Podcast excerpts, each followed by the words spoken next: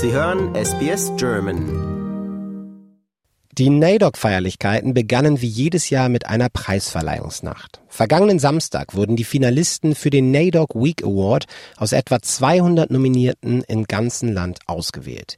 Zu den früheren Gewinnern gehören Tennisstar Ash Barty und Schauspieler Uncle Jack Charles.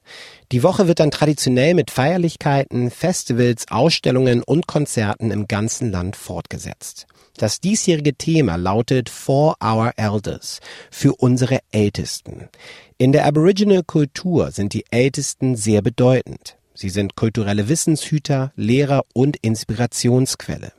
Auntie Dr. Lynette Riley ist eine Wiradjuri und Gamilaroi-Frau. Sie ist die kommissarische Co-Vorsitzende des National NAIDOC Komitees. Our elders are our driving force, culturally, socially and economically. They're everything.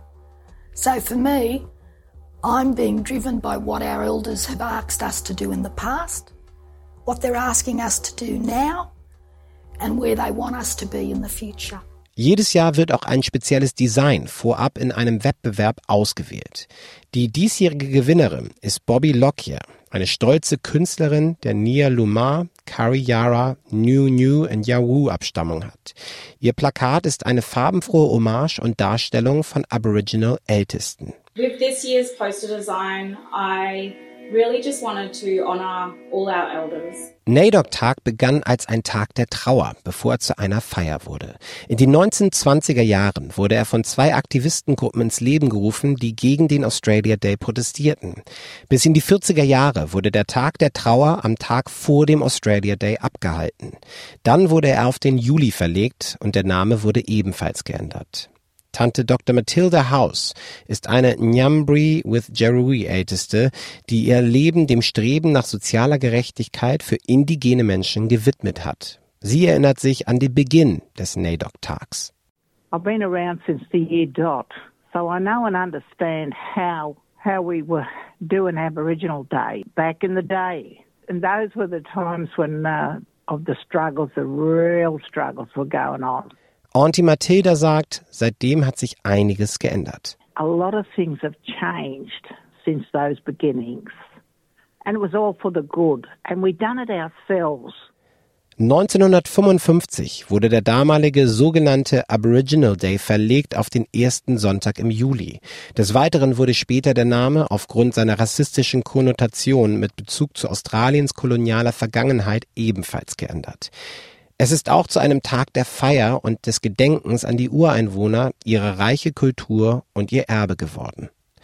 Im Jahr 1972 wurde das Ministerium für Angelegenheiten der Aboriginal und Islanders Peoples als ein wichtiges Ergebnis des Referendums von 1967 gegründet. Jetzt sind es nur noch wenige Monate bis zum nächsten Referendum. Diesmal geht es um die indigene Stimme im Parlament. Das Ziel des Referendums ist es, die Anerkennung der Aboriginal und Torres Strait Islander Völker in der Verfassung zu erreichen, indem eine Aboriginal und Torres Strait Islander Stimme etabliert wird. Für viele Ureinwohner ist das Referendum ein willkommener Schritt der Regierung. Jade Aporici stammt aus dem Banda-Clan der Gureng-Gureng-Nation.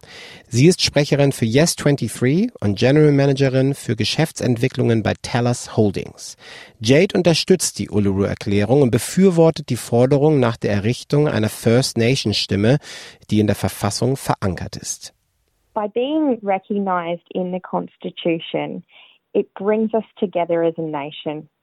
It goes a long way to healing past hurts and it provides an opportunity to heal. Gegenüber SBS erklärte sie, eine Einführung einer indigenen Stimme im Parlament habe einen ganz praktischen Nutzen. In terms of the practical application of the voice, it just makes sense if we're heard on the things that matter to us, if we are able to share our lived experience and, and for communities to be able to provide information on the solutions that they know will work for them, you know, that's going to bring better outcomes. Nichtsdestotrotz gibt es auch innerhalb der Aboriginal Community Stimmen, die gegen das Referendum sind.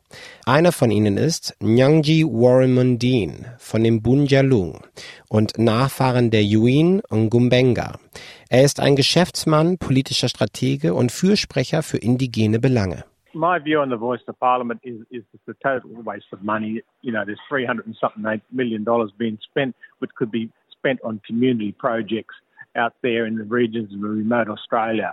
It is built on a falsehood that Aboriginal people don't have a voice. We've always had a voice, and we've had always a strong voice ever since 1973. So my thing is that we need to get economic development, jobs, uh, education, and investment into those communities and building businesses. That will be the only thing that will make the difference.